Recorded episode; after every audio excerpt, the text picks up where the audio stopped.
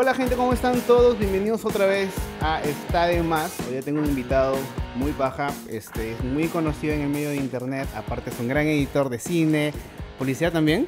Perdón, perdón. ¿Publicidad también eres editor? Sí, también. Bueno, el gran Chino Pinto. ¿Qué tal? ¿Cómo estás? Gracias por la invitación. No, a ti, gracias por venir. Pero antes de empezar este podcast, por favor, suscríbanse a este canal, pongan la campanita para que sean los primeros en ver el episodio.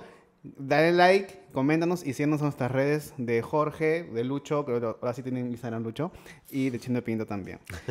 Eh, ¿Cómo estás? Me dices que has venido medio enfermo, así como que has amanecido medio zamaqueado de una fiebre rara. Sí, ayer estaba con fiebre. De hecho, como le comentaba que, que fácil, dije, dije, pucha, les cancelo a la miércoles. Como no, no la voy a hacer. Pero decía, si les escribo a las 5 de la mañana, van a creer que estoy juerreando. Entonces voy a, me voy a despertar temprano a ver qué tal. Hola. Y les iba a escribir como, oye, estoy con fiebre. Normal, como... y- Pero me he despertado feliz. feliz. En realidad normal para ti, o sea, nosotros si vienes con fiebre, escucha. Claro, claro, pero fácil todo el capítulo iba a ser como yo, como destruido.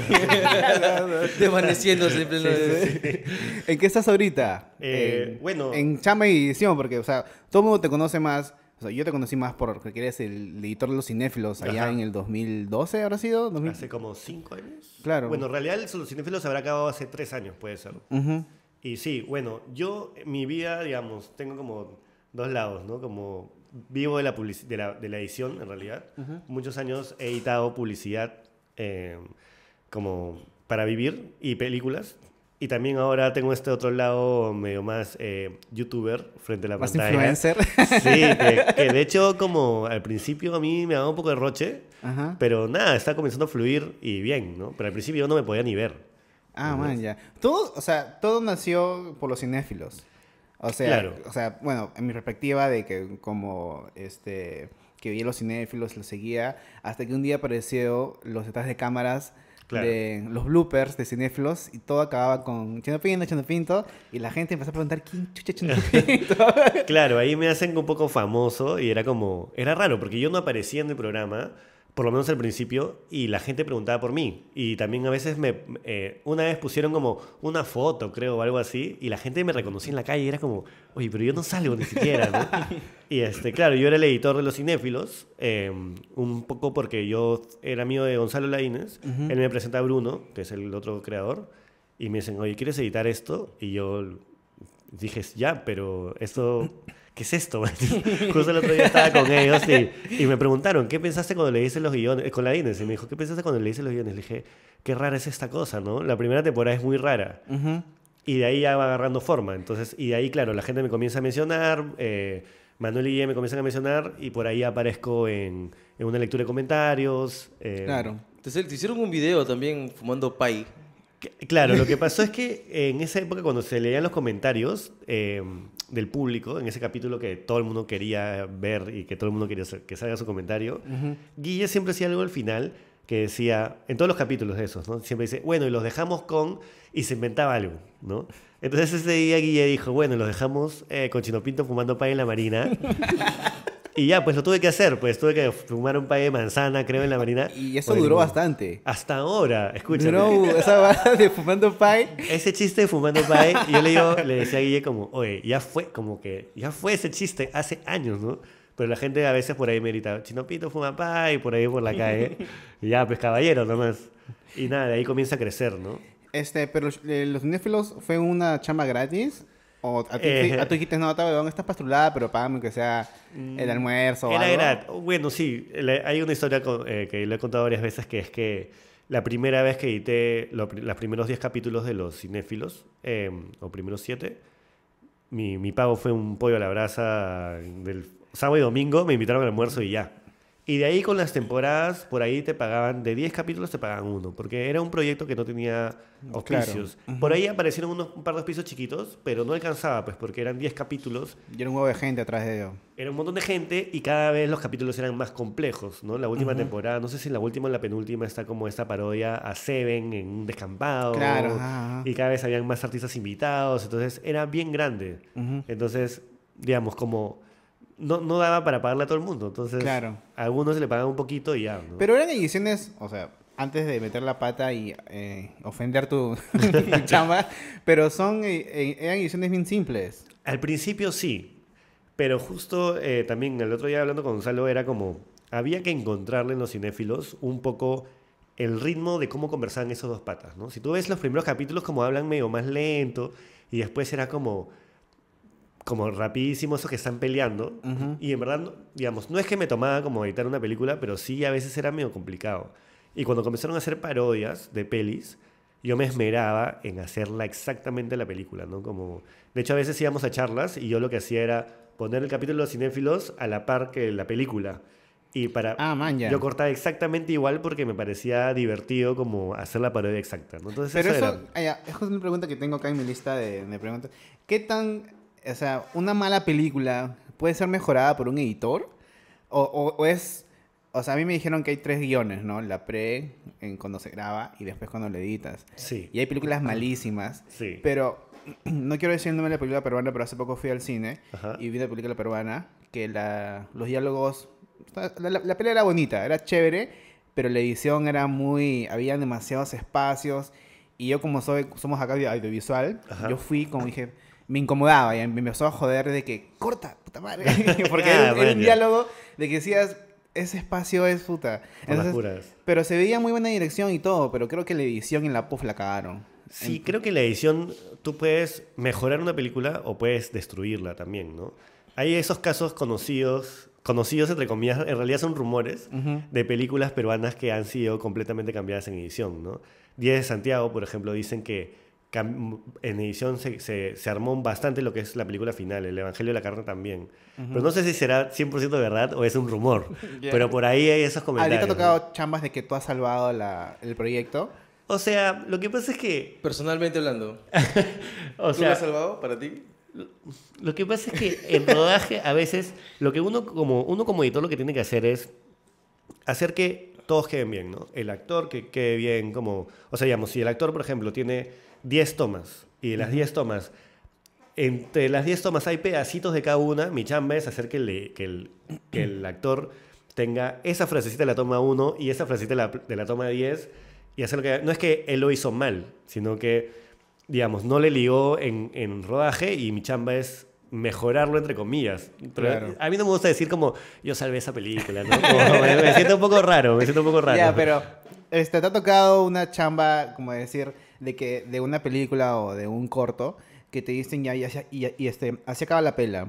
Y tú has dicho, no sea mejor que acabe con este final y que acabe un final abierto, o sea, o hazme tu, tu pastrulada diciendo, va a quedar más paja si es que yo le meto mano, o sea, si es que cambiamos un poco la historia en la edición. Sí, o sea... ¿Ha pasado eso contigo? O sea, eso- no- Yo creo que eso pasa, ¿no? Mucho. Sí, no al extremo de cambiar el final, pero sí me pasa que, o sea, digamos, tú como editor tienes que hacer lo mejor para la película, ¿no? Y digamos, yo como, para el, al director yo le tengo que convencer que el público, dime, yo soy como el público, y que no se cierre en su película, que, solo, que no quiere hacer como solo lo que él le da la gana, Claro. ¿no? Y sí me ha pasado que hemos cambiado, o sea, hemos cambiado de órdenes un montón, o hemos eliminado escenas que, que o sea, como en el cine hay un par, una o dos escenas que eliminadas, por ejemplo, que es como, que es porque, oye, la Inés, ese final tiene que acabar, esa película tiene que acabar y hay como cinco escenas, hay que quitar esa escena. No, no sé qué, y los, mi chamba es convencerlos, pero sí pasa un montón y estructura un montón. En Perro Guardián cam- cambiamos un montón de estructura en la peli, un montón. Porque yo siempre cuento esto, porque claro, Perro Guardián es esa película con Cachín y Cachín siempre estaba vestido igual. Entonces, Mm, ya. con casaca de cuero y pantalón negro. Y Entonces, podías cambiar como las huevas todo el porque- Claro, ese era, eso era lo chévere. Fue lo chévere y lo no tan chévere, porque en verdad era un demasiada chamba. Entonces había una escena como del medio que la podemos poner al final. Y de hecho hicimos muchas de esas cosas, ¿no? En Ok. verdad sí se puede variar un montón en edición, un montón. Y es- eso es lo divertido, eso es lo que a mí más me gusta también. ¿no? Ya. ¿Y tú cómo llegas al mundo del audiovisual? O al, este, ¿cuándo nace tu, como dices, puta, qué paja es hacer? O, cómo, o sea, ¿cómo nace tu gusto al audiovisual en general? ¿Audiovisual o cine? ¿O cómo, cómo fue? O sea, ¿hubo algo que te marcó la vida? O sea, es loco porque yo bien de chivolo, así tipo niño, Ujú. eh, siempre vi un montón de películas, me encantaban las películas, y yo siempre me sentía en una película. Este, como que cuando corría, sí, cuando escondías, como escuchaba, sentía que estaba como en una persecución. Ya. Y fui creciendo y se me fue yendo, o sea, me fui olvidando. Y eso que estás, al cole estás en el colegio todos tus amigos quieren ser ingenieros, ingenieros informáticos, y, y yo no era malo en mate. Y en un momento dije, este, pucha, quiero estudiar ingeniería, ¿no? Y entonces, Solamente por default. sí, porque sentía que era lo, lo que me tocaba, lo que todos mis amigos estaban haciendo. estaba en cuarto, creo, de secundaria, y hacía los exámenes vocacionales y me salía ingeniería. Y yo en, la en el colegio yo tenía mi blog y escribía historias y todo, pero no me daba cuenta. Y este, me acuerdo que una vez hubo una charla y que la gente dijo, sí, bueno, yo de chivolo quería ser astronauta, pero ahora que ya crecí me di cuenta que no. Yo de chivolo quería ser... Y yo me acuerdo que dije, man, yo de chivolo quería hacer cine. Entonces, en ese momento hubo un- un algo, algo que cambió y, y- y cambió para Ya siempre. tenías ahí. Ahí ya tenía 16 años. Pero ahí ya te gustaba mucho ir al eh, ver películas, el cine en, en Sí, tu jato. sí, siempre, pero solo no lo, lo veía como, una, como un pasatiempo, ¿no? Ok. No me, no me imagino. Además, en esa época también, no sé cuántos años tienen ustedes, pero. Yo tengo 30. Ya, yo tengo 33. En, Ah, yo esa, tengo 31, perdón. 31. en esa época me acuerdo que estudiar comunicaciones era como la carrera de los vagos. Sí, ¿mañas? me acuerdo de esa verdad, ¿No? me da el pincho. Entonces, eh, yo sentía esa cosa como, oye, pero yo no quiero ser un vago, mañas. Que cuando te das cuenta, que cuando te das cuenta, cuando estás en la universidad, es una chambaza. O sea, los trabajos, hay que amanecerse un montón y todo. Sí, pero, claro, como toda carrera. Exacto. Pero digamos, cuando eres chivolo y, y como está esta, esta idea de que el comunicador es vago, yo no quería, pues. Y de ahí ya se me fue yendo y dije, ya la mierda. ¿no? Yo creo que es este el tema de cómo uno el look de un comunicador o de un artista en general, que, o sea, que hace arte o de un este actor, músico, son tan fresh de que los, en los 90 veían a un chico de pelo largo que iba a la universidad, ah, es que estudia comunicación, ah, son cosas como que... Y Claro. creo que menosprecian un poco la carrera de audiovisual, cine, todo Claro. lo que es arte. Estereotipos. Claro, y claro, el- creo y que el- es por el estereotipo, creo. Y los que estudian Derecho van en terno prácticamente a estudiar. Claro, o sea, yo me imagino una mamá que dice, hecho te conviene, es comunicador. nunca, eso nunca va a pasar. claro, claro. Pero si eres, si eres bueno y, y eres un eh, este conocido en el medio, puedes ganar más que un abogado o más que muchas profesiones que... Igual también estereotipo. es este floro que suena floro de haz lo que te gusta, pero es bien cierto, como digamos, despertarse todos los días a hacer una chamba que no te gusta, que existe, que tengo amigos que les pasa. Ujú. Qué tortura, no es como torturarte para toda la vida. Pero eso yo lo escucho más en, en países latinoamericanos, eh, porque viví un tiempo en Estados Unidos y allá es totalmente normal que estudies lo que te gusta. Claro. Entonces, acá es un lema de que yo ya lo veo innecesario. ¿Por qué decirle a los chicos? o sea, obviamente tenemos que decirle a, a los jóvenes, ¿no? Estudia lo que quieras. Pero no debería, no debería de ser así. Ya debería ser por, por default, como digo yo siempre. Claro. De que ya hagas lo que te gusta. ¿Por qué esperar que alguien te diga, no, haz algo que te guste de verdad? O sea, Claro, pero lo que pasa es que nosotros, tengo esta, toda esta teoría de que, claro, cuando nosotros éramos chivolos y los comunicadores eran los vagos, ahora los niños quieren ser youtubers, ¿no? Claro. O sea, tú les preguntas qué quieres ser de grande y te dicen youtubers o qui- quieren ser gamers, Ujú. ¿no? Y claro, entonces para nosotros es como, oye, gamer, como, ¿cómo quieres ser gamer, no? ¿Cómo las cosas han cambiado y para nosotros que un niño te diga que quiere ser gamer es como, oye, nada que ver, ¿no? Claro. Entonces, creo que tiene un poco que ver con eso. Eh, Pero sí es como, creo que si te gusta lo que haces y te diviertes, te va a ir bien. Eventualmente te va a ir bien, ¿no? ¿Dónde estudiaste? En la católica, Ah, ok. Ahí, comunicación audiovisual. ahí fue donde... eh, eh, ¿Pero en qué ciclo, en qué momento te gustó más editar que dirigir o hacer audio o hacer cámara o fotografía? O sea, mira, en la universidad yo tenía esta... A, mí me gustaba dirigir, de hecho me gusta dirigir, pero en otros proyectos, ¿no? Como proyectos bien míos, ¿no?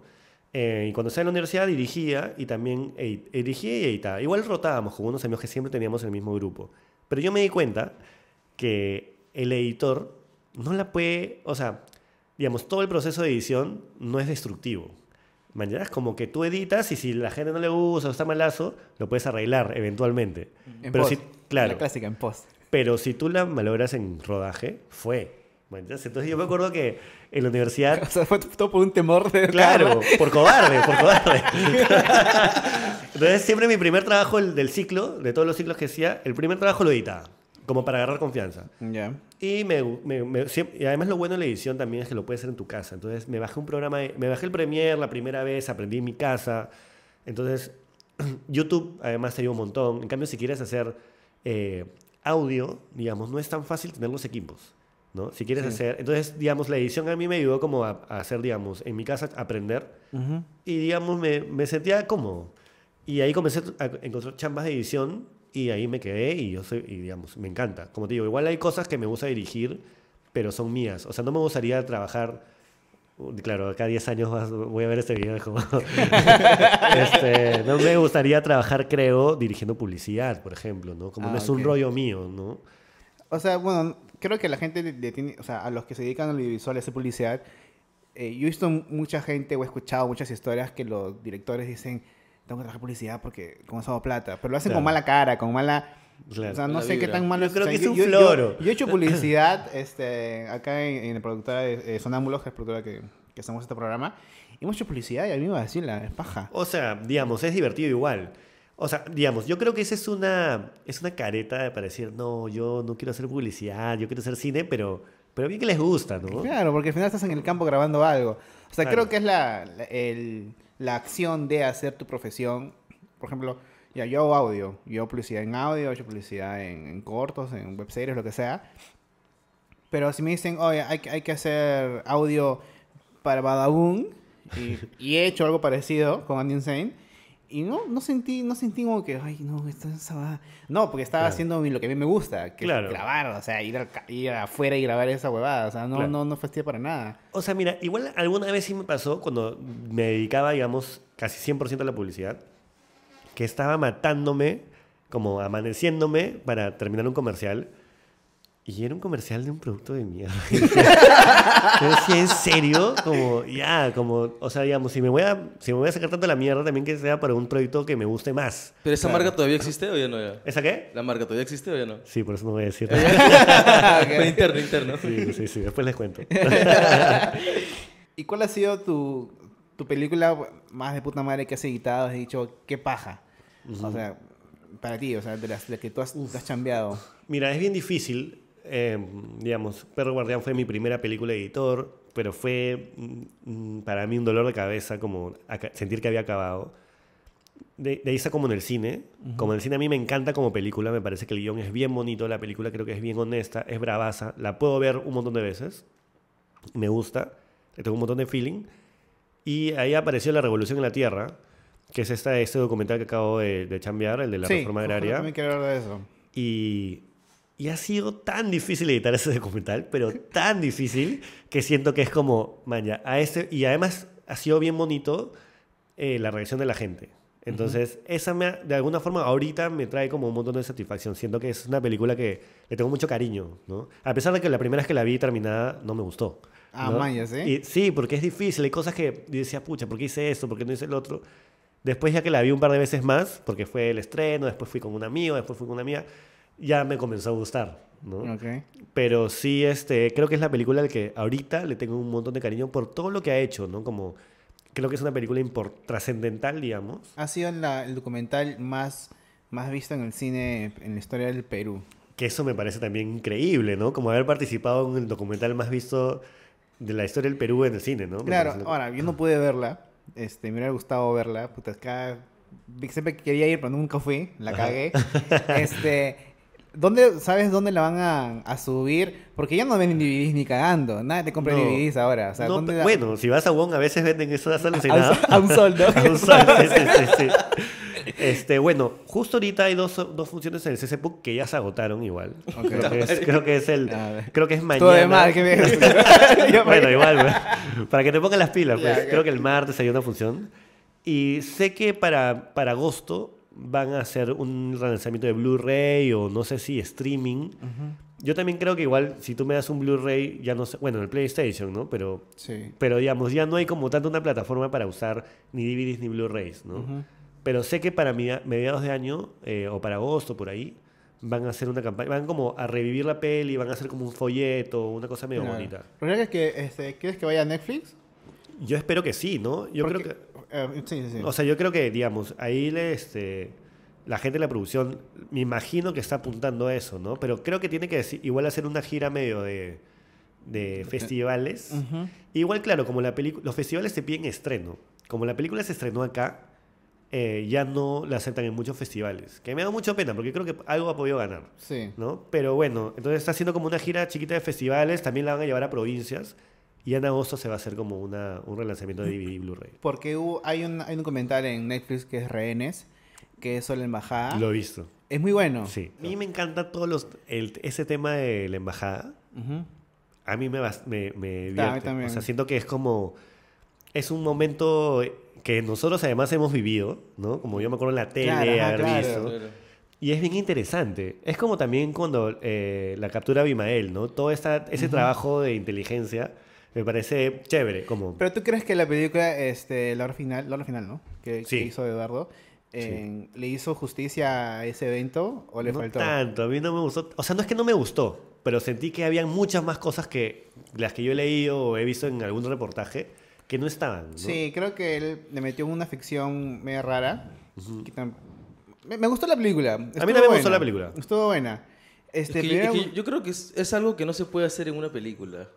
Era una, serie, una serie de dos Claro. episodios. En una película es muy corto, dos horas para hacer toda la historia que pasó, pues. Sí. Es muy poco. Sí, un documental de Netflix de 10 capítulos le haría. Claro. Feliz. Estoy esperando de que Netflix ha dado con, con, con, con este Fujimori, Montesinos, una serie así tipo narcos. Con, la matanza- con el suicidio de Alan, una Sí, así. ¿tú viste Qué la lindo. película de, de este de Montesinos? ¿Cuál? ¿Cuál de todas? La última que ¿Mariposa. Negra? No, esa no. no, no, la última. ¿Cuál era? Ah, ya, caiga quien caiga. Caigan, caigan. No, no la vi, no la vi. Me dijeron que es la película de drones, porque dice que es full drone nomás. No sé, no, la he visto. Es loco porque también pasa un montón que la gente se afana, ¿no? Como, oye, ahora podemos tener esas tomas aéreas. Pum, tomas aéreas como mierda. bla, bla, bla, bla, es como, como que en verdad hay más forma que contenido a veces, ¿no? Eso me da un poco de pena. Pero no la vi. Yo vi el tráiler y creo que la fotografía pudo ser un poquito más, más ¿cómo se dice? Más siniestra. Lo vi todo muy, muy iluminado para mí. Pero sí la viste. No, no la Ah, vi. ya, no la he visto, no la he Pero vi el tráiler y Ah, ya. he, visto, como si- he, he hablado con personas que la vieron. Me dijeron, sí, o sea, no- y es full drone. Me dicen, es porque de drone. Ah, ya. No la he visto, no la he visto. Este, ya, entonces, ¿cómo llegaste al show de Larry? ¿Cómo ya de, Ah, ya. de- porque estás chambeado o chambeas con señor Z? Ya, ya no. Ya, ya ahora me volví independiente. Ahora soy independiente ya renuncié al señor Z. Eh, Eh, digamos, lo que pasó es que primero, bueno, después de los cinéfilos aparecen las crónicas. Que Claro. era, que era esto, esta explicación que a mí, o sea, digamos, no me, no me pintaba tanto esa idea y realmente no, no quería. Yo, de hecho, si ves las crónicas, yo salgo como medio palteado, no pronuncio nada. Manzanón ahí me ayudaba un poco y a mí me daba roche ver, ver las crónicas. De hecho, yo las he visto un año después de que acabaron. ¿no? ¿Quién les editaba? Manzanón, Manzanón las Ah, editaba. ok. Entonces, siempre Bacha me decía, Bacha que es el señor Z me decía, oye, mira, ¿has visto las últimas crónicas cómo quedaron? Decía, no las voy a ver. No, no las veía. no las veía, me da un montón de roche. Y ya, bueno, acaba, acaban los cinéfilos, acaban las crónicas. Y yo tenía esta idea de hacer una especie de talk show hace tiempo. Eh, y, digamos, lo quería hacer con un amigo, pero no salía, y además es caro. Y un día, eh, señor Z, Bacha, de señor, de señor Z, me dice, oye, ¿por qué no hacemos un talk show? De la nada. Y yo le dije, bueno, yo tengo también esta idea de querer hacer un talk show, pero tengo esta idea, le mostré unas referencias. Me dijo, ya, vamos. Y me dijo, ¿la haces tú? ¿Ya? Y yo sabía que yo lo quería hacer porque sentía que yo un poco entendía el formato, Claro. pero me daba un poco de roche al principio, no estaba tan seguro. Y de ahí decíamos, ya, ¿a quién buscamos para partner? ¿no? Como, como ¿quién, ¿a quién sacamos? ¿A quién, nos, ¿A quién ponemos? Y creo que fue a Bacha que dijo Yeli. Y era como, ya, increíble. ¿Y tú ya con ella, te hablabas con ella, eran amigos? Sí, nosotros nos conocemos hace bastantes años. De hecho, justo ayer fue su cumpleaños y le pos- posté una foto de... Yo tenía un montón de pelo cuando, cuando, éramos- cuando recién la conocí. Y este, sí, nos conocemos hace varios años. Tenemos una amiga en común. Entonces ya sabía que con ella había una química, ¿no? Para Ok. conversar, para reírnos. Entonces, Pero, ¿eh, ¿Él lo conoces por, por el medio audiovisual de- del cine o por no, tenemos una amiga en común. de Que, colegio, de universidad o qué? No, de hecho, el señor Z trabajaba una chica que se llama Jimena, que es su mejor, una de sus mejores amigas es Yeli. Ah, ok. Y Yeli en esa época no, había, no le estaba metiendo tanto la actuación, de hecho. Al principio eh, creo que era productora, no me acuerdo muy bien. Y actuaba, pero no tanto. En los cortos, siempre le gustaba, eh, ella siempre cuenta que le gustaba eh, actuar en los cortos.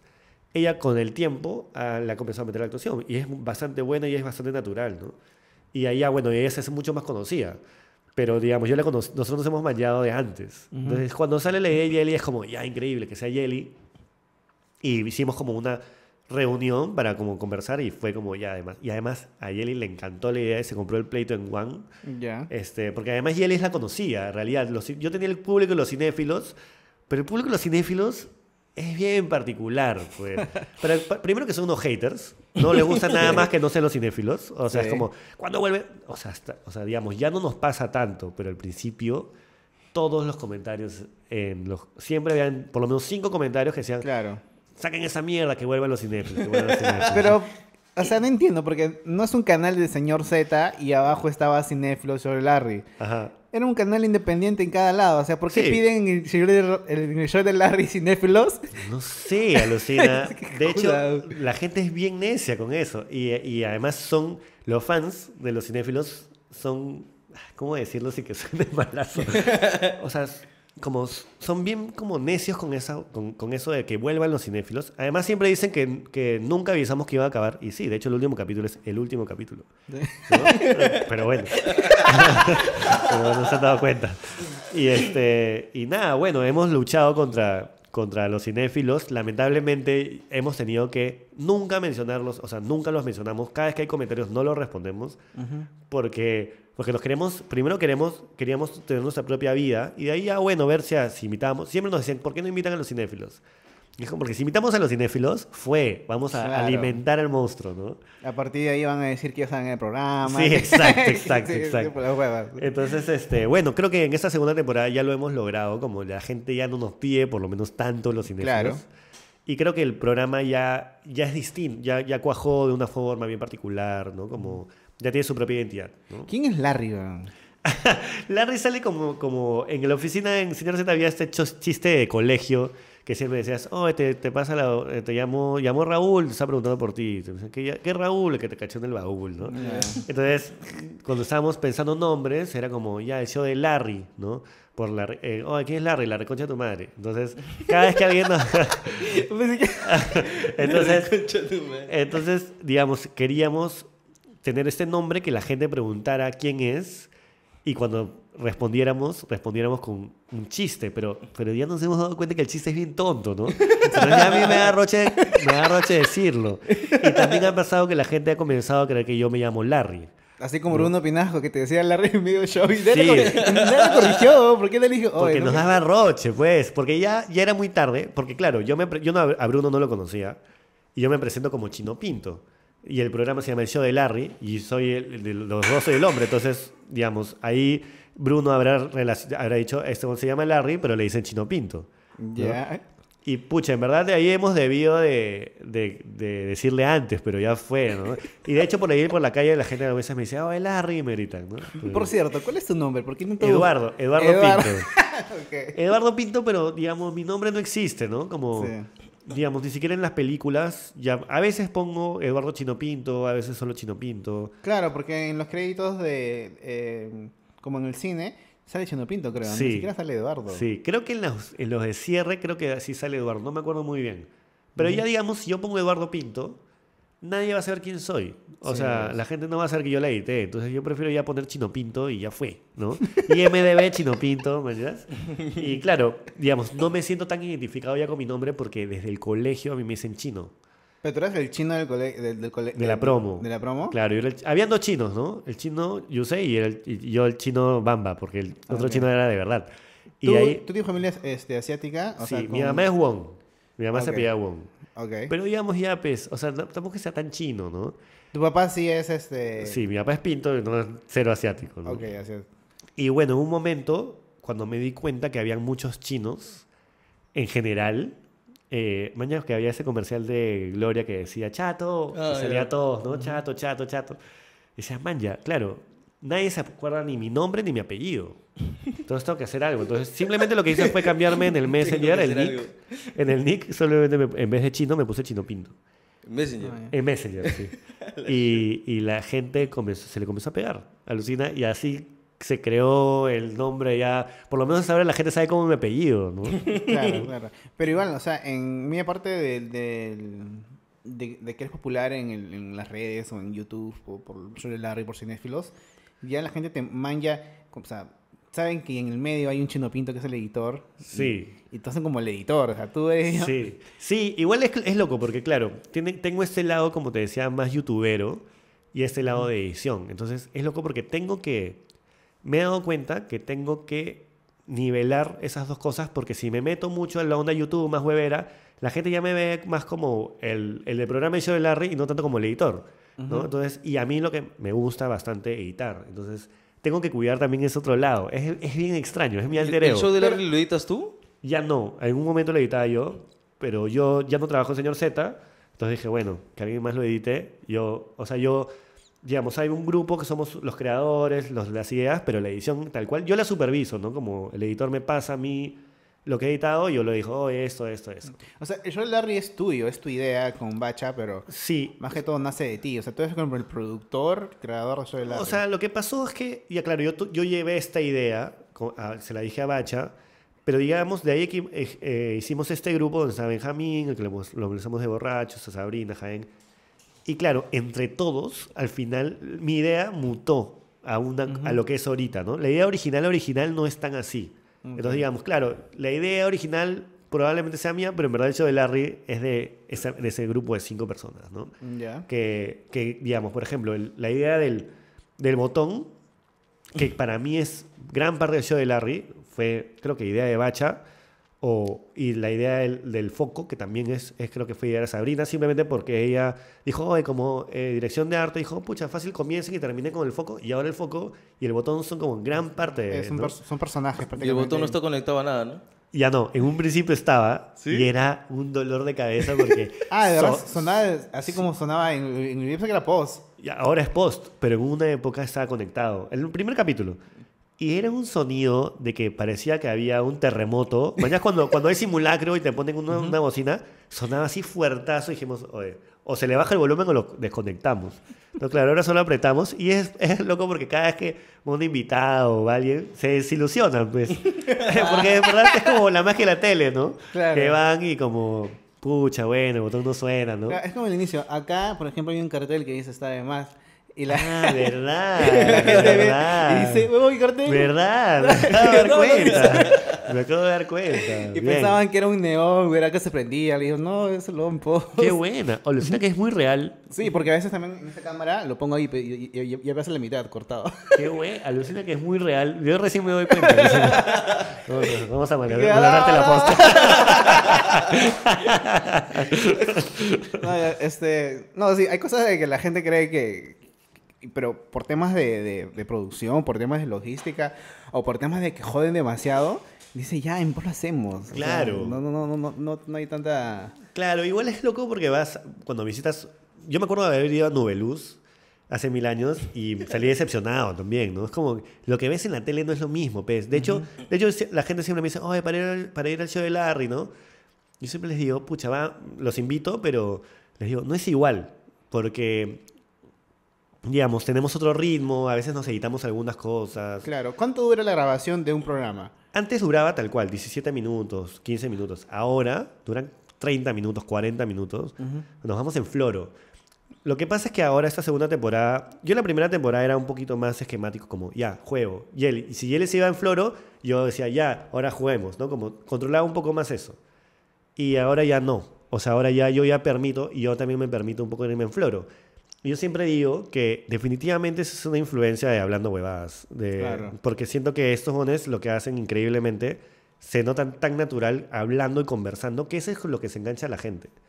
Entonces, yo ya un poco comencé a dejar que eso pase y, y de hecho es loco porque las vistas comenzaron a subir, ¿no? Y, y dura más y la gente se engancha más y lo ven más. Entonces, esa es un poco la nueva fórmula. Yo me he tirado maratones con mi flaca, así como viene en Netflix, pero show de Larry, porque yo vi el- empecé a ver el inicio y de ahí por temas de chamba ya dejé de verlo, pero un día me, me- mi flaca me dice, ¿has visto show de Larry? Y yo, sí, sí lo he visto. Hay que verlo ya. Y con chelas, estaba en mi cama con chelas y mi flaca, y no show de Larry cagados de risa porque es una pastrulada. Sí, y. Jelly también ayuda como mierda para que eso funcione bastante. Ye- Sí. Jelly huela demasiado. Demasiado, es muy divertido. Sí. Pero es loco porque también eh, tengo una amiga que se me decía, oye, pero tú en la vida real eres mucho más divertido que en el show de Larry. Me- Siempre me jode con eso. Le digo, lo que pasa es que yo tengo que tener un rol ahí. Y, y es que Jelly es la graciosa. Y Jelly es mucho más graciosa que, que todos nosotros juntos, probablemente. Entonces yo tengo que, tengo que ser un poco el, el que centra un poco el capítulo, ¿no? Claro, Entonces si no, yo- si se dan en flores se va a la mierda también. Claro, hacemos un capítulo hablando huevadas de una hora, ¿no? Ajá. Entonces yo tengo que, yo tengo que un poco guiar la situación, pero Yeli es increíble. Yeli además tiene una rapidez para algunas cosas espectacular, qué bestia. Es bien capa. Ujú. Eh, ¿Y tienes influencias de, de, talk, de talk shows, de, o sea, de late night shows o de... O sea, mira, la idea original, original sale de este, este em, programa que se llama Good Mythical Morning, que está en YouTube. Claro. ujú. De hecho, yo soy súper fan. Tengo mi- De hecho, uno de los primeros capítulos del show de Larry, para que la gente no diga, oh, eso se ha copiado, yo me puse mi, mi polo de Good Mythical Morning como diciendo, es una referencia, man, ¿ya? Ah, man, ya. Es como, yo, yo veía eso y decía, man, ya, qué paja el formato, qué paja eh, que se permitan huevear y que no sea un- una cosa más tan youtuber.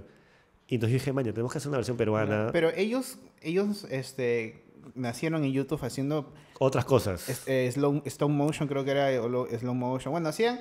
Hay un video de que ellos eh, compran como 500 eh, almohadas. Sí, y hacen un video en reversa, Claro, ¿no? de reversa. Sí. Bravazo, bravazo. Y Sí, ellos son como mejores amigos y comenzaron a hacer videos en internet. Desde niños. Sí. Hay una foto de ellos que tienen 5, 8 años, creo. Están- Sí, son brothers. Yo los sigo, los sigo desde hace años ellos. Sí, Este, ellos hicieron cuando se hicieron virales porque hicieron la guerra de, las, de, de los polos. también, increíble. era, este, si pueden, chequenlo, chicos, porque es un video. Escucha, si, hubiera, si ese tiempo hubiera estado el Rewind YouTube, hubiera estado ese video. Y es como ellos es- es- compraron como 500 polos cada uno, creo. Y empezaron con estampados a hacer una guerra, puta, bravazo. Bravazo, bravazo, bravazo. Son unos capos ellos. Sí, y, y manejan muy bien todo lo que es eh, YouTube, en realidad. Ujú, claro. Bueno, entonces ellos crean este Good Mythical Morning todos los días, además. Y cuando comienza el show de Larry, dije, sería increíble hacerlo todos los días. Ujú. O por lo menos dos veces a la semana. Yo estaba necio con eso, dos veces a la semana, dos veces a la semana. Pero ahí nos dimos cuenta que era imposible. Pues. Con las justas llegamos una vez a la semana. Claro. Es bien difícil hacerlo, en verdad es bien difícil. Más que todo por la producción. Sí, las ideas. Los temas. el- el los set, temas. el set ya está ahí puesto. No, lo armamos cada vez que grabamos, Ah, ok. pero no es lo más complicado. Lo más complicado es encontrar un, un programa que no sea además, que no sea como copia y que no encuentres en YouTube como algo que sea igualito Ujú. y que tenga como, que no siempre, sea- la gente siempre nos recomienda eh, temas tipo, ¿por qué no hablan de los, los dibujos de cuando éramos chivolos? Y digo, ya, pero ¿cuál es el programa? Bueno, ese programa, no- nos- nuestro estilo no es como simplemente hablar y poner, como siempre hay algo más. Claro. Entonces, en eso nos demoramos un montón, ¿no? Y, y somos un equipo bien chiquito, de cinco personas. Y a veces yo no puedo saber las respuestas, entonces yo no puedo participar de la investigación. Claro. Entonces eh, es bien complicado, es bien complicado. Por eso hemos eh, tenido esta para que estamos teniendo ahorita, para descansar, porque estábamos como que nos queríamos matar. ¿me entiendes? Y descansar un poco y, y tener nuevas ideas para, el, para la siguiente ¿Para cuándo regresan? No tenemos fecha. Ah, ok. O sea, mira, lo que pasa es también que necesitamos plata. Y vamos a Sí. hacer, queremos hacer una fiesta. Eh, Ah, ok. Queremos hacer la fiesta de show de Larry, que vayan los fans, ponerla barata y que con esa plata hacer la tercera temporada. Pero ustedes no han conseguido auspiciadores. O sea, viniendo de señor Z, que es una, una productora muy conocida. Qué raro. eh, qué raro de que no consigan. Porque, ahora, comparando, porque justo lo hablé con Guille, me, le- y me dijo: si tú ahorita quieres vender Cinefilos Net, me lo voy a comprar porque era machista, misógino. bla, bla". Yo le no es eso, yo le es super fresh. Claro. No hay, no hay nada negativo en el show de Larry. Nada O que- sea, a veces nos metemos con la religión, a veces con la prensa, pero tranqui Ya, igual. pero, o sea, tranqui, o sea, no es chiquita, pero, o sea, Sí. ni siquiera chiquita, o sea, no es como decir pataclán cuando hacen chistes de Montesinos o de Claro. Fujimori, pues, o sea, ustedes hacen... Claro, no somos tan disruptivos, somos un poquito disruptivos. El problema es que es caro el show de Larry. Eh, ¿Por qué? Porque, digamos, como te contaba, tenemos cinco personas de producción, más Yeli, eh, más tres cámaras, más audio, más este, más, no sé, digamos, el que nos ayuda a armar la escenografía. Somos como 15 personas. ¿mañas? Entonces, cuando te dicen, ya, bueno, tenemos, este, no sé, 5.000 cocos eh, como auspicio. Esos 5.000 cocos no nos alcanzan para nada, ¿mañas? Claro. Entonces, porque repartido tipo en 15 personas es poquito. Entonces, la gente dice, pucha, en verdad, no. Entonces, ah, por eso lo, lo hacemos gratis hasta que venga un auspicio que realmente valga la, valga la pena. Claro. ¿no? A menos que, que, que consigamos 10 auspicios. ¿mañas? Porque es bien, es en verdad, hay como. No es como. Digamos, los youtubers, lo- la ventaja que tienen los youtubers es que ellos son solos, ellos se graban y ellos se editan. Entonces reciben Claro. 5.000 cocos. Ahora no tanto, ahora los youtubers de ahora, o sea, desde el año pasado ya tienen su equipo de producción. Sí. Nosotros trabajamos con, hemos trabajado con youtubers Ajá. y vamos tres personas como mínimo Claro, para, claro. con un youtuber. Pero sí, sí sé a qué te refieres, de que hay, por ejemplo, las chicas make-up, ellas están solas con su espejo y hablan a la cámara y no sé cuánto cobrarán y pucha, ellas están solas. Claro, eh, es verdad, los que hacen sketches también, como ya tienen, sé que tienen sus editores y todo, claro, que ya le está yendo lo suficientemente bien. Como para darle, darle. Claro, porque si no, te- te- los pobres estarían cambiando 24-7 pendejazo. ¿no? Pero también es que creo que tenés el, tem- el tema de cuánto es el bolo de un sonidista del show de Larry, porque Claro. no, no creo que sea un practicante, o sea, No, es un pues. sonidista que chambea de eso. Claro. Es un sonidista sí cuesta. Claro. Un camarógrafo también cuesta. Claro. Entonces, es también por el tema de... Pero también la calidad lo, lo, lo vale. O sea, la calidad de audio la calidad de video que ustedes tienen, pues ya es de puta madre, pues. Sí, eh, di- digamos, un poco también eso fue una de las cosas que dijimos, ya, vamos a hacer esto y que se vea bien. Digamos, Señor Z también como agencia, eh, casa realizadora de publicidad, digamos, me imagino que no va a ser un programa donde se vea, bueno, las crónicas cinéfilas se veían hasta las patas. pero, ese se era el estilo, pero- ese pero el se, estilo. veía de, que- se veía de que lo hacían como un extra. o Claro, sea, y lo hacíamos, sí, tres personas así y nos cagábamos de risa. claro. Pero sí, el show de Larry, cuando, cuando han, ido, han ido gente a ver, se sorprende la cantidad de gente que somos chambeando el show de Larry. Además, tienes que tener comida, por ejemplo, ¿no? La comida para darle a la gente por el rodaje, es un montón de plata.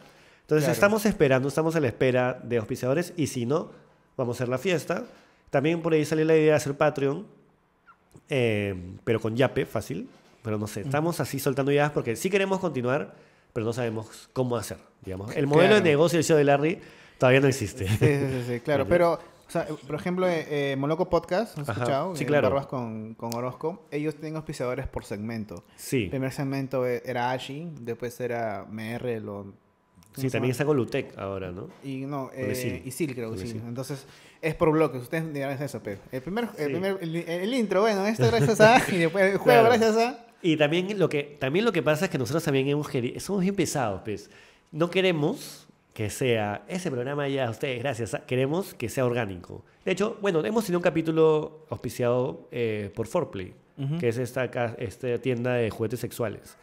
Que nunca se dice, oye, ese capítulo está auspiciado por Forplay. Claro. Lo hicimos de una forma en que la gente vea la marca, como le da curiosidad y todo, pero que no diga auspiciado por.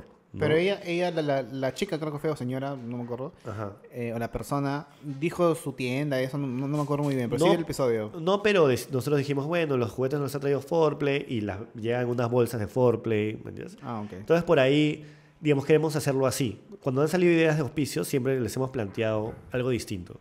Si no, ya vamos a tener que hacer como un polo así de alguna marca, no voy a decir. Ya, este, mira, tengo un par de fotos que he sacado de tu Instagram, Ajá. ¿ya? Entonces, y quiero que me expliques el contexto, qué pasó y por qué la subiste, ¿ya? ya, ala, antes, que le bueno. enseñe, antes que le enseñe la Qué primera bueno. foto, quiero hacer una pregunta. Dime. Sí. El in- la canción de intro del show de Larry, ¿la cambian en cada episodio? O sea, esa era la idea. Eh, a los, Sim- como los Simpsons, queríamos cambiar todas las, eh, todas las veces la canción. Eh, lo que pasó fue que hicimos 10 o 15 y después no nos daba tiempo para ir a la casa de audio y los comenzamos a grabar nosotros y se escuchaba mal. y esa temporada ya solo hemos dejado Chino Pinto, Yeli, Yeli, Chino Pinto. Pero un poco la idea es que siempre tenga algo que ver con el capítulo anterior. Ya, bueno, te voy a mostrar las fotos que te digo. Qué miedo, esa, nunca me habían hecho una... No, pero es simple. O sea, más que todo porque empecé a estoquearte un poco. A ver. La primera es esta, que la voy a poner también en, en edición. Man, ya. Ya, quiero que me digas cuándo fue esto, qué pasó y cómo así. Eh, bueno, lo que pasa es que nosotros cuando- yo lo que pasa es que a Gerardo, al Kakash, Ujú. eh, yo era súper fan de ese huevón. O sea, me encantaban sus videos. Y un día Guille me dice, oh, este, estoy, no, me, Guille está en una reunión y me manda un mensaje de voz. Y era, oye, Chino Pinto, puta madre, era, era el Kakash. oye, Chino Pinto, vas a venir acá a la parrilla. Y yo dije, brother, voy ahorita, mañana fui corriendo y me hice su brother. Y en, y en esa época, en esa foto donde está Manzanón, Coa, este, la esposa de, ahora esposa Ah, esposa de Gerardo. de Gerardo y Gerardo, comenzamos a parar un montón y nos juntábamos a chupar. Entonces creo que es ese mi jato que hicimos una reunión y nos juntamos a chupar. Y yo en esa época, yo tengo en mi, en mi Instagram, ya no lo hago, bastantes fotos en el ascensor. Me gustaba tomar fotos para acordarme, digamos, del día, del evento, no sé qué.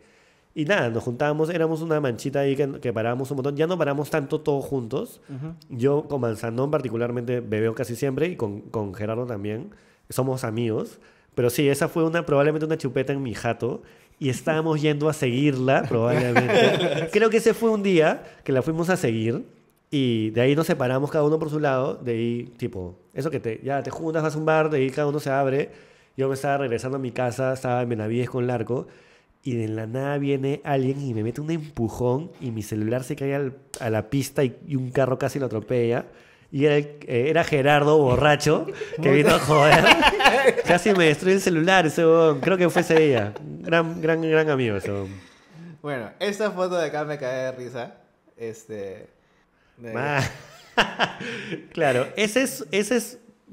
Por cierto, tengo una corbata con el demonio de Tasmania. Yo era, que, yo era el chivolo que se ponía. Eso es para un quinceñero. Ese era en la jata de mi amigo Vilca, siempre que te vas a un quinceñero, te tienes que poner terno y te juntas antes para no llegar solo. Ajá, claro. ¿no? Y. Pero ¿te acuerdas de, qué día fue tomada esta foto? ¿De quién fue el 15 de qué mía? No, porque en esos 15, eh, ¿cuántos 15 habían en Puta, un no sé, millón? Sí, como mierda. Pero me acuerdo que, que, bueno, pero en esa época no, no tomábamos, pues, ¿no? La gente no tomaba. A los 15 años yo no tomaba. Ah, ya, ya. Y, y entonces nos juntábamos no a previar, nos juntábamos a estar juntos, ¿no? Y a huevear y llegar juntos a la, al 15. Pero sí, ahí yo probablemente tengo 14, 15 años. Claro. Yo Y- a esa edad, por ejemplo, a los 15 años, yo este, sí me juntaba mis patas a comprar este, puta, un ron Cancún. Ah, sí. A chupar antes. O llevábamos escondida. Había un pata que era muy mayor. Yo tenía 15, o tenía como 26. Y era como que tenía cara bien feo, pues. Le decimos, le decimos el ogro. Porque era bien feo, vueltas. Eh, Su nombre era la vuelta, es un nombre medio estúpido. Y luego se fondeaba botellas de litro en, la- en el pantalón y entrábamos así a los 15. Guau. Obviamente que él era colado porque tú veías a un grupo de chivolos de 15, 16 años con un pata de 26. Claro, claro. Parecía delincuente el weón. Pero yo sí, yo sí me juntaba para pebrear, pero obviamente pero con Ron Cancún de Durazno. Pues, Claro, No yo, no yo comencé a tomar creo a los 18 años. No me, no me gustaba tomar alucina. Nada, nada, ni siquiera vino, dulce, nada. No, no me gustaba.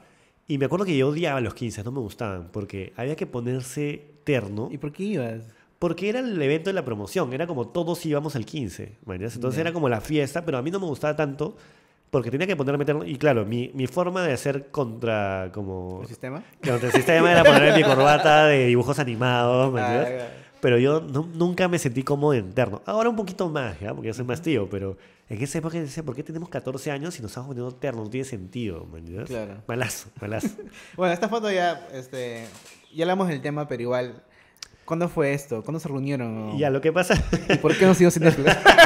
Nos- el- con la Inés y Bruno tenemos una especie de tradición, que nos juntamos a chupar eh, en el Talking, en el Talking que está ahí en Berlín, que es este lugar de pizzas y chelas. Y cada cierto tiempo, probablemente una vez al mes, eh, a la Ohio Media Mother nos juntamos a conversar y tomar chelas.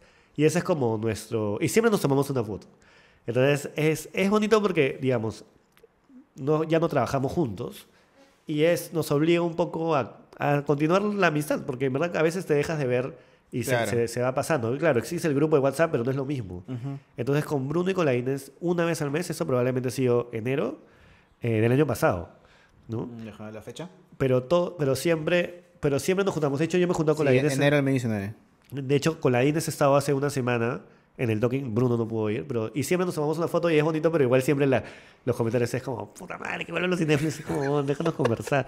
Y nos pasa también a veces que hemos ido y nos toman una foto, caleta, y ahí estamos ahí sentados y nos llega como notificación de Instagram, tipo, historia, nuestras caras así conversando y se vuelven los cinéfilos. Puta madre. La gente es necia, la gente neciaza. Pero, Pero- sí, es un bonito grupo. ¿Y, ¿Y por qué decidiste salirte, señor Z? Porque, digamos, ya quería comenzar a hacer eh, unos proyectos distintos, digamos. Ya quería meterme un poco más en el cine, cine. Eh, señor Z hace películas, pero, digamos, hace cada cierto tiempo. Y me pasó en la voz para editar en una serie. Una de las series Movistar, que Movistar sacó dos series. Un diario joven y la de la voz. Me pasó en la voz para la de Un diario joven. Y dije, bueno, es mi oportunidad para hacer otra cosa. Es como ya tenía siete años el señor Z. Sentía Ya. que tenía que salir. Y este, nada, ahora soy independiente y es raro. Pero va, te va bien. Sí, pero, sí, pero es, es jodido porque hay que como, hay que pensarle, antes como, claro, trabajaba en un lugar y todos los fines de mes me caía la plata. Ahora es Claro. como trabajo, no te pagan hasta tanto tiempo, entonces tienes que... Sí, los 90 días de mierda. Puta, es 60 una días. mierda. Entonces uso mi tarjeta de crédito y debo, tengo deuda de tarjeta de crédito, pero tengo la plata virtualmente en algún lado, pero también no me Claro, la pagan. ajá. Entonces recién me estoy acostumbrando. Es jodido sa- saber de que tienes que decir, bueno, me van a pagar o sea, puta, dame chance porque, o sea, no sé, eh, no al banco, pero X persona o no sé. Y dices, la plata está ahí, o sea, ya, Claro. ya, ya chambié. Claro, ya la gané, pero no me la han dado. ¿no? Claro, ajá, es, Sí. una- es una verdad. Y a mí me pasa con los impuestos también, que me caen, que tengo que pagar los impuestos de algo que no me han pagado. Y es como, oye, pero ¿dónde voy a sacar esa plata, man? Carajo. Pero sí, o sea, digamos, soy mucho, estoy mucho más contento porque, digamos, manejo mis tiempos.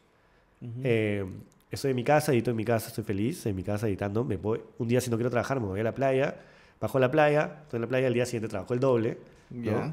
Pero sí, me gusta mucho más, por lo menos por ahora. Quién sabe, en un momento regreso. Pero es- un- ¿eres profe? ¿Has sido profe de, Sí, de he qué sido, instituto? sí, he sido profe en la, Tul- eh, no, en la Toulouse, en la, ¿En la ISIL? en la ISIL. Fui tres ciclos, pero, ay, perdón. Pero tuve que dejar porque me fui al mundial.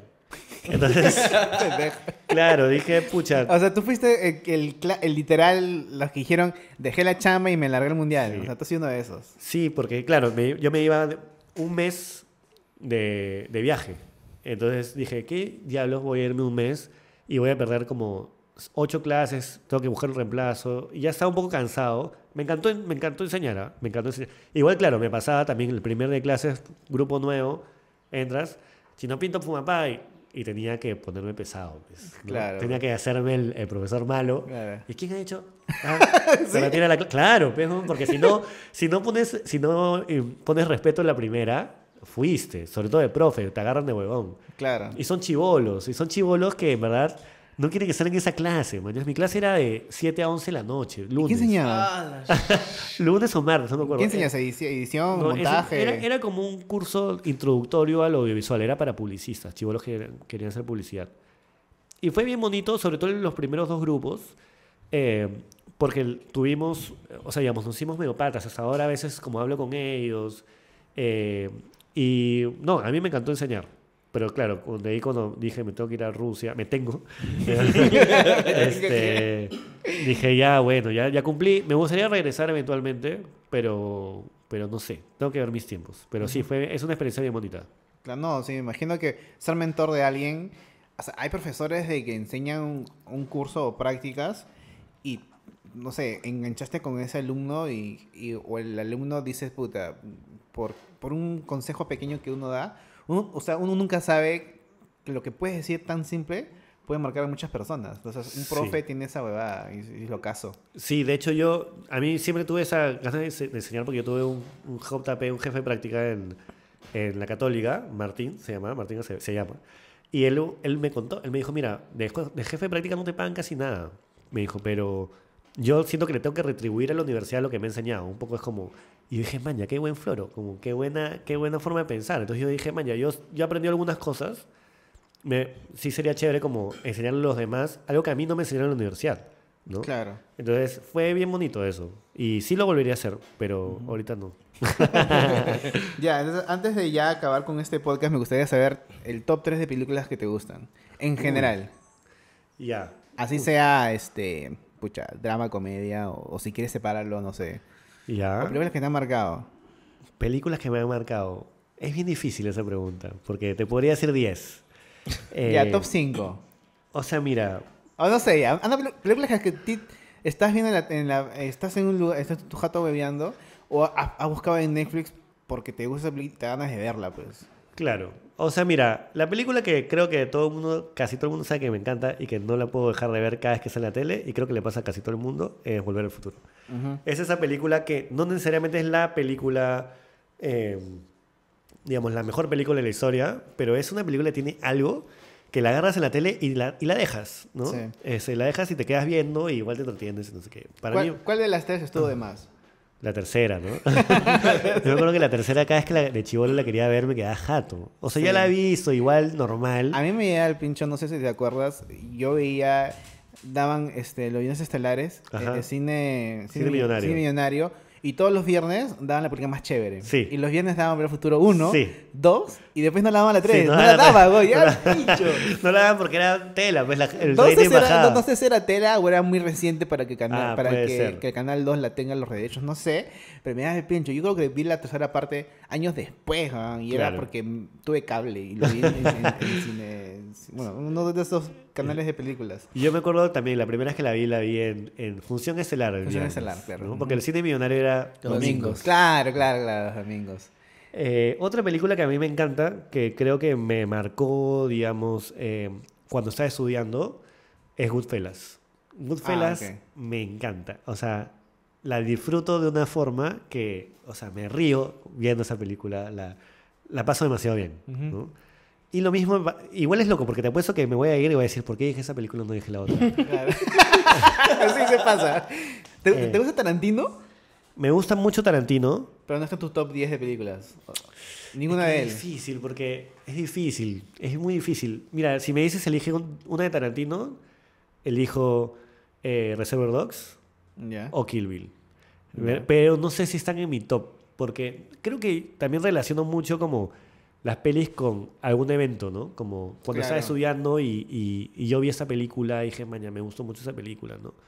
O no sé, de chivolo me encantaba ver eh, The Shining, por ejemplo, y, y me marcó de una forma que también es otra película que puedo ver infinitas veces y no me aburre, Claro. ¿no? Pero es loco, porque te he dicho tres películas que son súper hollywoodenses, ¿no? Claro. Cuando en verdad a mí también me gusta un montón, digamos, otro tipo de cine. Pero ahorita las, las que más me acuerdo son esas, ¿no? Claro. ¿Te gusta Chucky? Porque vi justo un video de Lumière que tienes un muñeco de Chucky en tu jato. ¿no? Me encanta Chucky, me encanta ese, ese A mí, a mí me pasó con Chucky de que yo, puta, me encantaba Chucky. Pero la pasada vi Chucky 3. culto? Ah, no, cuando él está en, un colegio militar. Sí, sí, y sí. es hasta el culo la Sí, escúchame, todo, o sea, digamos, yo también soy fan de, tengo mi pueblo de los Gremlins y, y me encanta, no, de Critters. Y ¿Qué? bueno, la volví a ver y es, brother, es un bodrio, ¿no? Es malazo. Y Gremlins también, es aburrida, pero le tiene feeling, pues. Claro. Sí, Chucky, Chucky como personaje, como muñeco diabólico, me parece la idea increíble, ¿no? Claro. Entonces, me gustan los muñecos de Chucky que, en que Chucky está normal, como cuando no es sangriento, cuando el huevón está tranqui, mañana, porque eso me da más miedo que cuando el huevón está ensangrentado, que además no tiene sentido, porque es un muñeco. Sí. Igual cuando sacaron la, la, la película de la novia de Chucky, Ajá. eso era una comedia. también era un bodrio, Claro, lo que pasó con Chucky es que lo cambió de, de género, ¿no? A partir de la 2 o la 3 o la 4, no sé, ya se convierte en, en comedia. De hecho, dicen que la nueva que van a sacar, eh, que de hecho Que son de los mismos creadores, ya vuelve a ser un poco más terror, ¿no? Pero sí, después se volvió... Después también sacaron un, un reboot. No sé si lo vieron. Y- Ah, hace poco salió. Sí. Ah, que era humano, que era humano, pero era un chivolo, parecía. sí, raro, que la voz era de, de Luke Skywalker, de, este, Sí. de Mark Hamill. Alucina. ¿Te gusta Pero- Star Wars? Sí, me gusta mucho Star Wars. Como mierda, ¿te gustó toda la película? La última no me gustó, alucina, ¿a ti te gustó? Fue bien feeling, fue bien romántica para los fanáticos. Es como que se están despidiendo de, de, toda la, de todo esa, ese universo, porque fácil, de acá a 5 años, 10 años sacan otra, Sí. pero ya no sacan estos personajes porque ya se han despedido de todos estos huevones. Sí, eso me gustó. Y te- tiene momentos bonitos, pero siento que, siento que han tratado de hacer en una película lo que, lo que quisieron hacer en dos. ¿no? Era, Como- era para que la, la partan como Harry Potter. ¿Qué probablemente. le costaba? Cosa que, que, que hacían 10 películas y se quedaba. Claro, ¿verdad? claro. Bueno, le es que millones, ¿no? todo Pero- pasa muy rápido. Es como de la nada Rey se chapa a este bon, a Kylo Ren y yo decía, Eso es un spoiler, gente. No sé. pero ya la vieron, ya no está en el cine, ya. Sí. Y es como, ¿en qué momento me plantaron esa, me plantearon esa huevada? Nunca, yo nunca lo vi. Claro. Entonces, Esas cositas me fastidiaron, sentía que... Y eso, de hecho que a mí me han gustado todas. O sea, todas las... La anterior también me gustó. ¿Cuál de las, de las nueve películas te gustó más de Star Wars? De, las- de todas, de todas, mi favorita es el, el Retorno al Jedi. Ya. Porque es como realmente... Hay un Jedi por fin, Ajá. Después de tantas películas, por, por fin hay un Jedi y ahora lo conocemos, ¿no? Me pareció súper divertida. Esa es mi favorita. Mi favorita. Rogue One, a mí me gustó. Es una- A mí también me gustó bastante Rogue One. Me sorprendió un montón, de hecho. Lo que quiero ver es Mandalorian, no la he visto. Mm, Tampoco. Dicen que la de solo eso está el huevo. Yo la vi y me pareció que yo no tengo, no le tengo como... Lo que pasa con los fans de Star Wars, que es como los fans de los cinéfilos, tienen como esta va como, ya no, puta, esa película... Primero que Star Wars siempre ha sido medio para chivolos. Nosotros cuando hemos visto Star Wars éramos chivolos. Claro. ¿no? Ahora que, claro, la compró Disney también, que también es una hueá porque ya no, no le cortan la mano a nadie, también es una mierda. Sí. Este, puta, siento que la gente es bien necia con, ay, pero ya, este, malograron el personaje. Yo vi solo y me pareció normal, entretenida. Y tampoco me la, digamos, sí, algunas cosas que no las, que se inventaron que no quería ver, ¿no? Cuando, cuando Chewbacca, cuando se dejan solo, innecesario, ¿ya? Pero la vi y me, la- me entretuve, digamos. ¿no? Pero estuvo de lleno. Sí, yo, o sea, no era necesaria. No fue- es una película que no era necesaria. ¿no? Estuvo de más la película. entonces. Sí, demasiado. Pero bueno, si la ves en cable te vas a divertir, ¿me entiendes? O sea, es mejor que episodio 1. ¿Cuál es tu, tu película de, de- es un placer culposo? Uy, La Isla. ¿Ves la, isla? La ¿Con isla. DiCaprio? No, la, no, no, no. No, No, es- la- hay otra que es es con. con- ¿Cuál es Iwan McGregor, ¿puede ser? La flaca, ¿cómo se llama? ¿Qué es? ¿Jessica Alba? ¿Qué? ¿Jessica Alba? No, no, no. Jessica Alba es. eh, De, de hecho, es de este director el que, el que dirige todas las todos Transformers. blanco. Sí, sí, sí. ya, sí. ya, sí ¿Cuál, cuál, visto. Es muy mala. Sí, es malaza, ¿no? Pero yo la veo y me divierte. ¿Cuál es, la- cuál es la isla? Es como Bueno, que- tengo que, tengo que checarla. Eh, de hecho, ¿cómo se llama el director que hace, el que dirige Transformers? Eh, Ah, ya, el que hace, ya. El que explota todo. Sí, sí, sí. Ya. sí. Ese bon- es esa película que se llama La Isla, que todos están en una isla y que supuestamente van como. Si llegas a unos puntos, pasas como a otro lugar. Lo que pasa es que es, es una hueá que son clones. Claro, son la, clones. la gente pagaba para crear sus clones y en caso de se, se ponían mal o algo, esos clones les servían como para sacarle sus, Sus órganos. Sus, sus órganos. Ya. Pero ese es un spoiler, porque eso te das cuenta a la mitad. Esa película es de hace como 50 años. Sí. Esa película yo me acuerdo que la vi y dije, man, ya qué divertida esa película. Y después todo el mundo me dice, oye, una es malaza. Y es como, bueno, me gusta. Y la vuelvo a ver y me gusta. De- Realmente la, la- Sí, la he visto más de dos veces. De Es hecho, como me Scarlett. Johansson. Con Scarlett Johansson. Ah, la mierda. Claro. Y con Iwan McGregor, ¿no? Sí, sí, sí. Claro. Puta madre. Buena pela, vean. Buena, buena pela. Véanla, véanla. Tienes que checarla, eso me la parece que... Tienes que, pero ya te spoilearon la mitad. ¿no? Eh, ya, verdad, otra cosa que vi también en el video de Lumière eh, es que, bueno, este Manzanón dice, vayan a seguir al el Club de Papel. Ah, sí. Entonces, este, entré al Instagram y no apareces, pero a- aparece tu hermano. Claro, lo que pasa es que... Es sí. tu hermano, ¿verdad? Sí, es mi hermano. El Club de Papel es un proyecto social que de hecho lo ha creado mi hermano con un amigo y hemos y digamos yo he entrado al grupo como que al principio necesitaban un video, es como ya me metí y al final me he quedado en el grupo, que es un proyecto bravazo que busca que digamos los niños en, asentamientos humanos descubran sus habilidades, porque es como cuando- lo que hablábamos, cuando eres chivolo y no sabes qué estudiar y no sabes en qué eres bueno, si digamos, si nosotros que tenemos un poquito más oportunidades, los niños en asentamientos humanos no tienen la oportunidad de agarrar una cámara de fotos, ¿no? De, no sé, de ciertas cosas, como estimular esas cosas. Entonces, el club de papel es, es en realidad, la mejor explicación es, mañana escuela de rock, Ujú. Ujú. en que hay una banda y hay todos los que están al costa alrededor también funciona. Es lo mismo, pero con un club de fútbol. Es el club de fútbol, los chivolos que juegan fútbol, y es el que diseña las camisetas, es el, que, el periodista, es el que toma las fotos. Ah. Entre ellos mismos, entre los mismos chibolitos. Sí, Vale, sí, ¿no? paja. sí. Es lo que hace un, un colegio en Estados Unidos cuando hay un, pe- un- un periódico, hay una radio. un- Exacto, exacto. Claro. Eso es lo paja, lo que me gustaría de que acá en los colegios se apliquen, es que desde el colegio haya más clubs.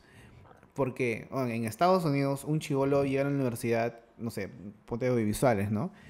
Eh, y ya llegas ahí a la universidad porque ya en el colegio tuvo esa Claro, formación. ya, ya digamos, ya en los últimos eh, años del colegio creo que tú puedes elegir los cursos que quieres, Claro. que se perfilen un poco lo que más te gusta, ¿no? Ajá.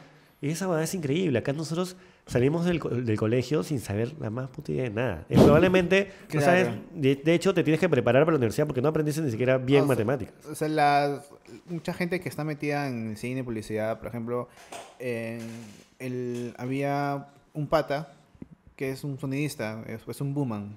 Ajá. Y él era porque su él, él trabajó con Miyashiro en la serie de La Gran Sangre, creo, Ajá. haciendo booman, porque él faltaba alguien y tenía 17 años, y era porque su hermano, o sea, desde chivolo ya estaba metido en el medio. Ajá. Ahora el huevón hace full películas. Pero pues, si no fue por el colegio, él hubiera salido del colegio y no tenía ni puta idea de cómo agarrar un boom. Claro. Entonces, es paja también. Si eres chivolo, o sea, en el video, si eres- tienes 15 años, entonces, ¿qué, qué cosa hacer? Te, te tiene que gustar algo, algo tiene que gustarte. Sí. Sea la música, sea cine, sea lo que sea, y meterte, meterte un taller, una clase o algo, porque tienes que salir del colegio y la universidad no puedes llegar sin saber nada, pues. No. De hecho, feliz, y, y lo bueno es que ahorita hay como más, acce- eh, digamos, acceso a ciertas cosas, ¿no? Como a una cámara. Eh, de hecho, tu celular graba. Cuando éramos chivolos, el celular no grababa ni un pincho, se veía malazo. No había cámaras, No- había- probablemente no habían cámaras, claro. Pantalla azul. Claro. O naranja. Claro, foto, foto de fondo de un cielo, Sí, ¿no? sí. Ahora hay estas cosas que, que espero que estén sirviendo también para que, los- yo digo, si nosotros hubiésemos tenido eso de chivolos, seríamos mucho más capos probablemente, ¿no? Como Claro. sabríamos más cosas, ¿no? Espero que, digamos, tengan que ver eso, que los chivolos también aprovechen esos, eh, digamos, esas cosas que tienen más a la mano, ¿no? Pero sí, es una mierda que los colegios...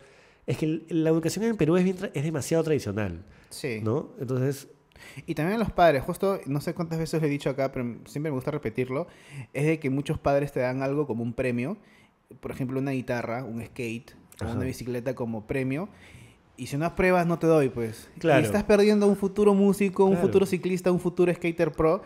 Entonces, puta, si mi hijo es, es, es, no sé, flojo en el colegio, pero le gusta el skate, ya, métete el skate, pero te metes, weón, y métele a Exacto. fondo, y aunque sea, si no haces plata como profesional en un, en un cuadro este, tradicional para que sea abogado, métele y haz plata siendo skater, güey. Exacto, exacto. Es, eh, y, y alucina que nunca lo había pensado, tienes toda la razón. Es como, siempre se relaciona estas cosas con, con el ocio, ¿no? Como el skate o la guitarra como algo de ocio, cuando en verdad, pucha, en verdad se puede hacer, puedes Claro. hacerla con eso, ¿no? Increíble, sí, tienes toda la razón. Sí. Bueno, antes, ¿verdad? Una pregunta tú, Jorge, antes de despedirnos. Sí, hablando de las fotos, hace un rato te mandé una foto a tu WhatsApp. Ya, Uy, a ver, qué miedo. Ya, la última foto. ayer, de ayer. Mandada por Jorge, a ver qué, qué dice esta foto, a ver. a ver, ¿es él? ya. Man, ya claro, ese es como mi pata cactus en la universidad. Ese, Ah, ese era mi look, ese era mi look. Ese es el parque que está de la, de, de la católica, cruzas la universitaria y está atrás. Y ahí la gente íbamos a chupar, la gente iba a fumar. Entonces era como el momento de hueco y ibas ahí a huevear. Y, eh, y de hecho ese es parte de un video que está en YouTube que no les voy a mostrar, que salimos como hueveando con una canción de, de 6 voltios, me acuerdo, de fondo, que le editó un pa- de hecho mi pata cactus le editó. Y como que estamos como hueveando un día huever en la universidad. Pero sí, ese era mi look. Es, tenía pelo. La gente no cree que yo tenía pelo. tenía pelo. Y lo peor es que tenía como mi look era de pelo largo, como medio, no afro, pero como, porque afro no es, pero es como pelo, como un montón de pelo. y, y de hecho mis amigos me joden un culo con eso. Pues, ¿Hace cuántos años ha sido esa foto?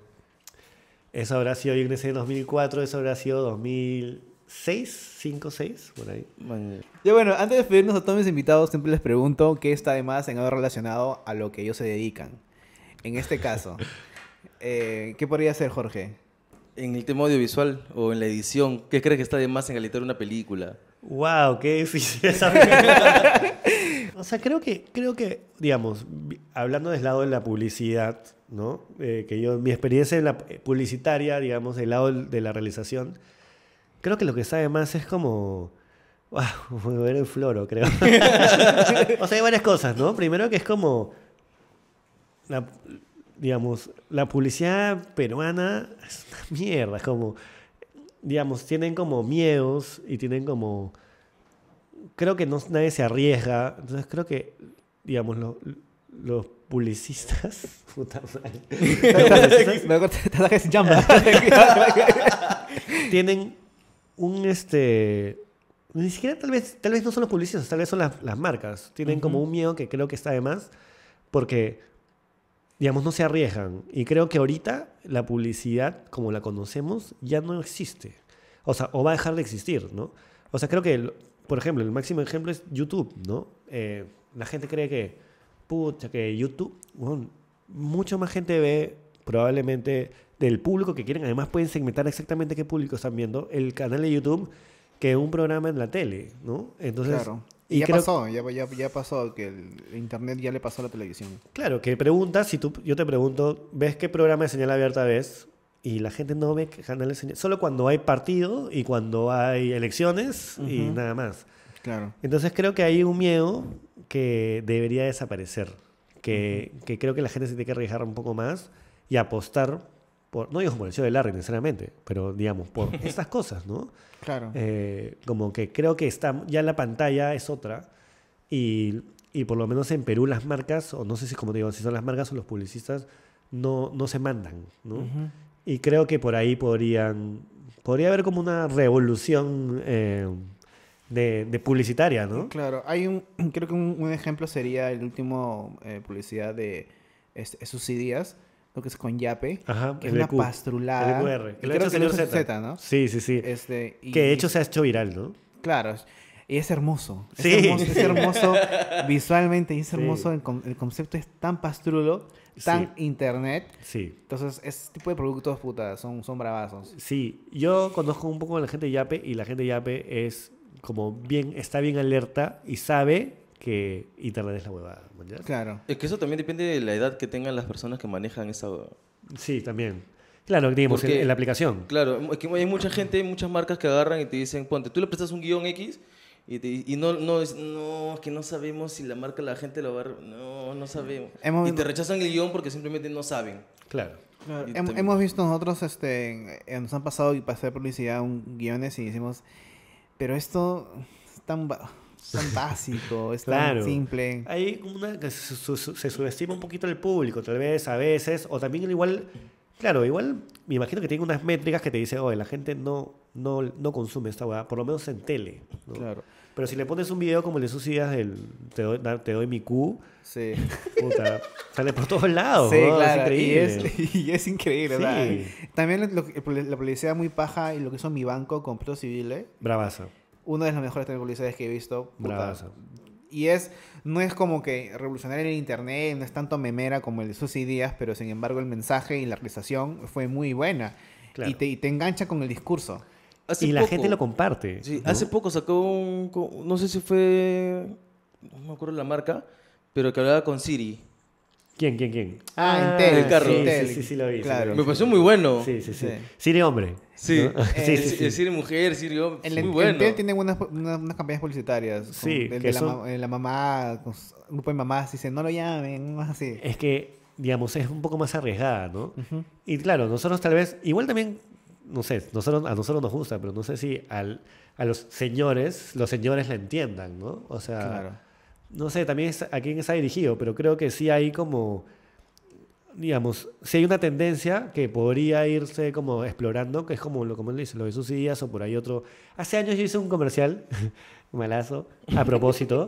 Malazo de- a propósito. Claro, ese video de Julio Andrade, el de Se la lleva fácil, era, era falso, ¿no? Claro, fue una campaña, no sé. De ¿Tú Plaza lo editaste? Points. ¿Tú lo editaste? No. Fue una de las cosas más divertidas que he editado, porque era, haz lo que quieras, ¿no? Y, y haz lo más ridículo que se pueda. Y puta, me divertí como poniendo a Julio Andrade, hablándose al mismo y mirando al huevón que se tiraba al fraile, que se tiraba el salto del fraile. Y, y yo me acuerdo que era como, claro, eso se hace viral automático. Y tú ves en YouTube ahorita, la gente cree que es de verdad. Pero Hasta claro, ahorita. hasta ahorita. Y tiene Yo reaccioné, yo hice un video, está en mi canal antiguo, que hablaba de eso, porque yo caí en esa mierda. Y mucha gente en el punto, eso fue cuando, en el 2014 creo. Ajá. Este, pero claro, yo me burlé, ¿no? O sea, se van a ese canal antiguazo que ya está muerto. Este, se ve ahí que mucha gente en esa época hizo ese tipo de, de- de- de reacciones, pero mucha gente hacía reacciones en serio. Claro, es que eso es lo que pasa, es que Julio Andrade tenía otros videos reales, paltazas, pues, ¿no? Claro, Como hay sí. uno que sale del mar con un megáfono, eh, no sé si es una canción de Updike, una cosa Sí, así. sí, sí. Es malísima, malísima. Entonces, claro, como Julio Andrade tenía estas cosas, ya el de, el de se la lleva fácil, la gente se comió, se la comió en, en One, ¿no? Claro. Pero tú ya has llegado a un punto en que dices, no, no, no edito eso, no, no quiero. No, no, o sea, digamos, chamba chamba, ¿no? Como, digamos, si me vienen y me... O sea, mira, yo te voy a ser 100% sincero. La primera vez que edité un comercial de Dimitri, el, el árbol el árbol que habla, yo dije, ah, ¿en serio? Como, ¿en serio estamos haciendo un comercial de un árbol que habla? Y no me di cuenta lo bien que funcionaba. Entonces, yo subestimé al, al, al, al, al arbolito de te- Entel. Te tocaba entonces. Claro, porque yo decía, ¿qué mierda esa va? Y después, reunión familiar, Navidad, todo el mundo hablaba del arbolito de Entel. Y decía, man, ya qué loco, como, sí, dentro de todo yo no puedo juzgar tampoco como, oh, esa va a ser una mierda, porque sí, a algunas personas les funciona. Entonces, no me, no me cerraría, a menos que sea algo pro Keiko, Claro. no, o sea, ahí sí me cierro, ¿no? Ahí sí no lo Claro, hago. claro. Pero, pero si es publicidad, ya le meto nomás. No, pero pela mala. Porque no, editar una publicidad te demora un par de días, ¿me equivoco? Sí, Y editar una pela te demora un par de pero, meses. pero no sabes si es mala. ¿Manjas? Ajá. Y sí me ha pasado, o Pero, sea, ah, una pregunta, este, perdón que te corte, pero cuando tú te dan a ti para editar algo, te dan el material, te dan el guion y te dan el script, o qué te dan a Sí. ti como herramientas para que puedas editar? mira, normalmente lo que pasa es, cuando he trabajado normalmente es, me dan el guion y me dicen, oh, ¿quieres chambear en la peli? Pero, digamos, ya ahora la industria, si quieres chambear en la industria cinematográfica peruana, simplemente tú, oye, ¿quieres editar esa película? ¿Cuánta plata es? Ya, sí, te llega el material y te llega el script. Y ya está. No sabes ni siquiera. Y te llega el guion. Pero no es que tú has aceptado la película. ¿mañas? Ese es- son dos tipos de chamba, ¿no? Las películas que tú quieres hacer porque te gustan y las películas que haces para ganar plata y no morir, ¿no? Vamos a hacer una pregunta muy, muy así, muy de, de lanza, pero, o sea, tú tienes que cobrar Por Con- tiempo, por, por tres meses. claro. Entonces, o sea, Claro, digamos, ahora que soy independiente, ya aprendí eso, ¿no? Como que eso que te preguntan, oye, ¿cuánto cobras? Y yo siempre digo, no sé. Pero después me di cuenta, claro, ¿cuánto tiempo me voy a demorar? Si me demoro tres meses, ¿cuánto tie- tiempo, cuánto quiero ganar al mes? ajá. Entonces ahí divido y hago mi, hago mi cuenta. La revolución en la Tierra me demoró, según yo, un año. Según Gonzalo Benavente, demoró seis meses. Pero Creo que tú lo viste como que eso es eterno, ¿verdad? sí, pero ¿sabes lo que pasó? Lo que pasa es que yo en esa época trabajaba en Señor Z. Ah, ok. Entonces yo, yo llegaba a la casa de Bomba, de Gonzalo, le decimos Bomba, 7 de la mañana. Y estaba de 7 a 10 de la mañana. A las 10 de la mañana me iba a Señor Z a trabajar mi vida normal. Entonces, claro, le daba 4 horas al día. Claro. o tres horas. Eh, y a veces llegaba tarde. Entonces me demoré un montón por eso. Pero era, o sea, de- también eso fue una de las razones por las que renuncié de Señor Z. Necesitaba acabar la revolución en la Tierra y mi cuerpo ya no daba, mi cerebro ya no daba, necesitaba enfocarme en esa película porque a tres horas diarias es muy en- poquito. En Señor Z eras, tú eras full, full time. Sí. ¿Y, y eras el solo editor o eras Sí, a- era- aparte de otro productor? O No, no, era solo editor. Lo bueno es que, claro, cuando ya te- como ya tenía tantos años, me permitían manejar un poco más mis tiempos, ¿no? Pero sí, solo era editor. Y cuando no había proyecto podía no llegar, no llegar temprano. O sea, yo era tan conchudo, porque yo decía, ¿cómo me están permitiendo hacer eso? Era llegar 10 y 40 todos los días, o 10 y media todos los días, cuando la gente llegaba a 9 y media, ¿no? Y era porque yo estaba editando La Revolución de la Tierra. Y, cu- y cuando me decían, oye, ¿por qué llegas tarde? Decía, estoy editando una película. La mierda. Es como que, No lo claro, y a veces si te tenía una reunión sí cancelaba la edición, pero claro, yo ahí me comencé a dar cuenta que ya necesitaba salir el señor Z para hacer los proyectos que yo quería, ¿no? Como la película. Y, y que le haya ido también me hizo sentir también como, maña, qué bien, tomé una buena decisión, ¿no? Claro. Bueno, Chinto, este, gracias por, por estar acá. Ya hemos grabado veinte. weón. Así, bien. Así que gracias por, muchas gracias por, este, por esas palabras y gracias a todos por seguirnos. Ya se acaban las, creo que las TCDs, ¿no? La batería. se ya se murió ya. Ya murió la, la- la cámara de chino, así que nos quedamos con esta cámara. Gente, con- por favor, compartan este video, eh, comenten qué otros invitados les gustaría que estén acá en el mundo digital, musical o de lo que sea. Este, gracias a Chino Pinto. Comenten, suscríbanse al canal. Síganme, Alex guion abajo está de más. Arroba Chito Pinto. Arroba Jorge Arza. Lucho. Eh, lo dijo, ya, lo dijo. Les pasar preguntando, no sabía. Bien difícil está. sí, ahí yo que cámbialo un poco. Chao, gente, gracias por estar acá. Hasta luego. Chao.